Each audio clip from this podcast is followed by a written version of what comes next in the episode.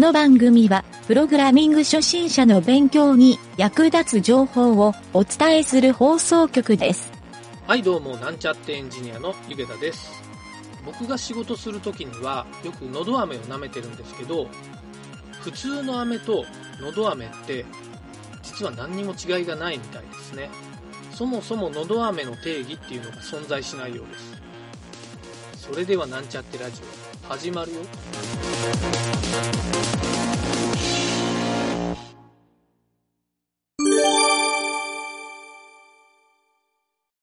はい、それでは PHP の学習のコーナーに行きたいと思います。えー今回でですね、PHP の学習は最終回になります。えーそこでですね、今回は、えープログラミングというよりも、今回は複数環境における PHP の実行環境というのをやってみたいと思います。はい、PHP をですね、学習するときに、いろんな学習サイトなどでは、ブラウザー上で PHP のコードを直接書いて、その結果が表示されるっていうケースはあるんですが、おそらく仕事で使う場合とかも含めて、ローカル環境やサーバーを構築するっていう、まあそういう方法を使う方がほとんどだと思うんですね。はい、そこでですね、大体ざっくりとどういう環境があるかというのを、えー僕の知る限り出してみたいと思います。まずは、えー Linux サーバー。はい、これは、ホスティングサーバーや、えー実際に、えーハードウェアとかオンプレなどでサーバーとして立てた、えー Linux の OS になりますね。あとは、ローカル環境や、その Linux サーバーの中でも実行できる Docker 環境。あとは、えー仮想系のバーチャルボックスや VMware。はい。あとはアプリケーションで動く ZAMP とか MAMP ですね。はい。Mac の場合は Blue っていうインストールの仕方もありますが、Windows とか Mac に直接 PHP をインストールするっていうやり方もあるので、えーまあ大体こんな感じでですね、PHP の環境を作るっていうことができると思います。えーここでですね、ちょっと考えたいことはですね、僕もよく開発をする際に気をつけるんですが、こうした複数の環境、まあ、いわゆるローカル環境、開発環境って言われる、えー手元の環境と本番環境って言われる公開サーバーの環境、まあ、こういった、えー複数で実行するっていうケースが多いと思うんですが、この場合に、えーローカル環境と本番環境。まあ必ずじゃなくていいんですが、同じような環境にしておくことで、ローカル環境で作ったプログラムをですね、本番環境にアップロードしたときに、問題なく表示できたり、えーエラーは起きないような状態になるんですけど、えーここがですね、ローカル環境で作ったものを本番にアップロードしたときに、よくですね、トラブルになるっていうケースもあるんですね。はい。なので、この PHP のプログラミングをする際に、どの環境で実行しても同じような動き方をするっていう、まあ、ここを意識するっていうことを今回はお勧めしたいなと思って話をしてみたいと思います。はい。よくあるトラブルの一つとしては、えーこれはですね、Windows 環境をローカル環境として PHP の環境を構築したときに、本番環境が Linux のサーバーだった場合、えーそこにアップロードしたときによく起きるっていうトラブルは、えーファイルパスの書き方ですね。はい。PHP だけじゃないんですけど、HTML のタグの中で、えースクリプトの SRC 属性や、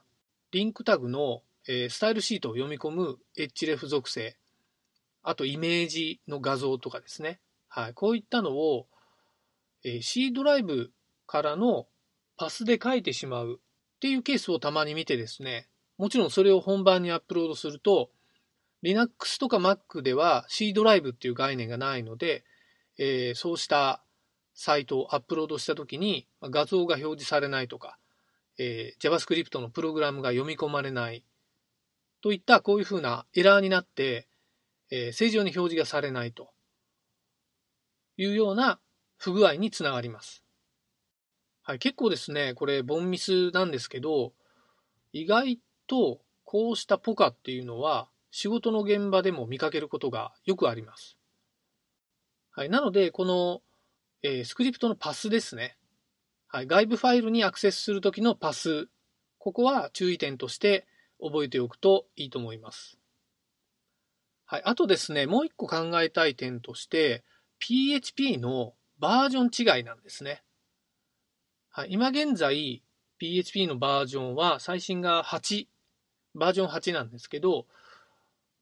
まあ結構多く使われているのは今7ペケっていうところと5ペケ。はい、バージョン7とバージョン5が世の中的には一番多いんじゃないかなと思いますね。はい、このバージョンの互換性っていうのは、えー、これもですね、環境が違うと PHP のバージョンが若干違うとか、メジャーバージョンレベルで違うっていう場合もあるので、えー、そういった時に、もちろんプログラムコードのエラーが発生するっていう場合もあるんですね。えー、本番ではですね、ちょっと古いバージョン5を使っていて、えー、ローカル環境でバージョン7を使っているときに、まあ、もちろんバージョン7の新機能をプログラミングで書いてしまうと、本番環境にアップロードしたときに、もちろんエラーになります。はい、これはですね、考え方としては、介護官っていう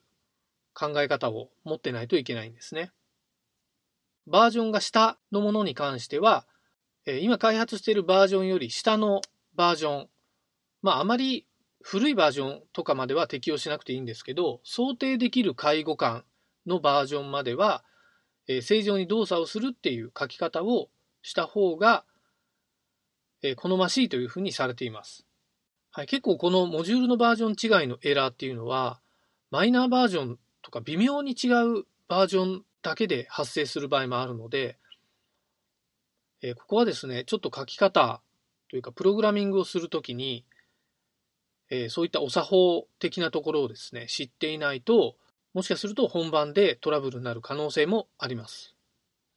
まあ、あとですね、こういったバージョンの互換性っていうところは、インターネットのスクリプト言語としては、ちょっと違うだけで動かなくなるプログラムっていうのは、やっぱりちょっと使い勝手が悪いプログラムというふうに評価されることもあるので、まあ、できる限りですね、ここの利便性を考えたプログラミングっていうのをやるのがいいと思いますね。初心者の頃はなかなか複数の環境を使うっていう経験はしづらいかなとは思うんですけど、まあ、ほとんどの人がだいたい Windows や Mac の OS の環境でローカル開発をするっていうのが、まあ、大体ほとんどだと思うんですね。まあ、そのローカル環境と Linux 環境の両方で問題なく動くっていうレベルにしておくっていうことを意識しておくといいと思います。はい、そんな感じでですね、冒頭にも言ったんですが、今回で PHP の初歩の学習は終わりになりますが、まあ、実際に覚えることとかですね、本番で使えるテクニックっていうのは、多分これからまだまだたくさん学習していかないといけないかなとは思うので、えー、ぜひですね、リファレンスサイトなどを見て、今回学習でいろいろ言っていない関数など見つけたときに、自分で直接そのサンプルコードを打ち込んだり、まあ、他の人のサンプルプログラムを見て、やっぱりその内容を理解しようというふうに心がけるといいかなと思います。はい。あと本を読んだり、人のプログラムを見て勉強するよりも、やっぱり自分で直接プログラミングをすると。えー、まあ、実際はですね、エラーを出した数とプログラミングで書いた行数、これがプログラミングスキルの向上に大きくつながると。はい、僕はいつもそれを言うんですが、えー、なので、いち早くたくさんのエラーを出して、えー、大量の行数のコードを書いて、やることをお勧めしたいなと思います。はい、そんな感じで、今回は以上になります。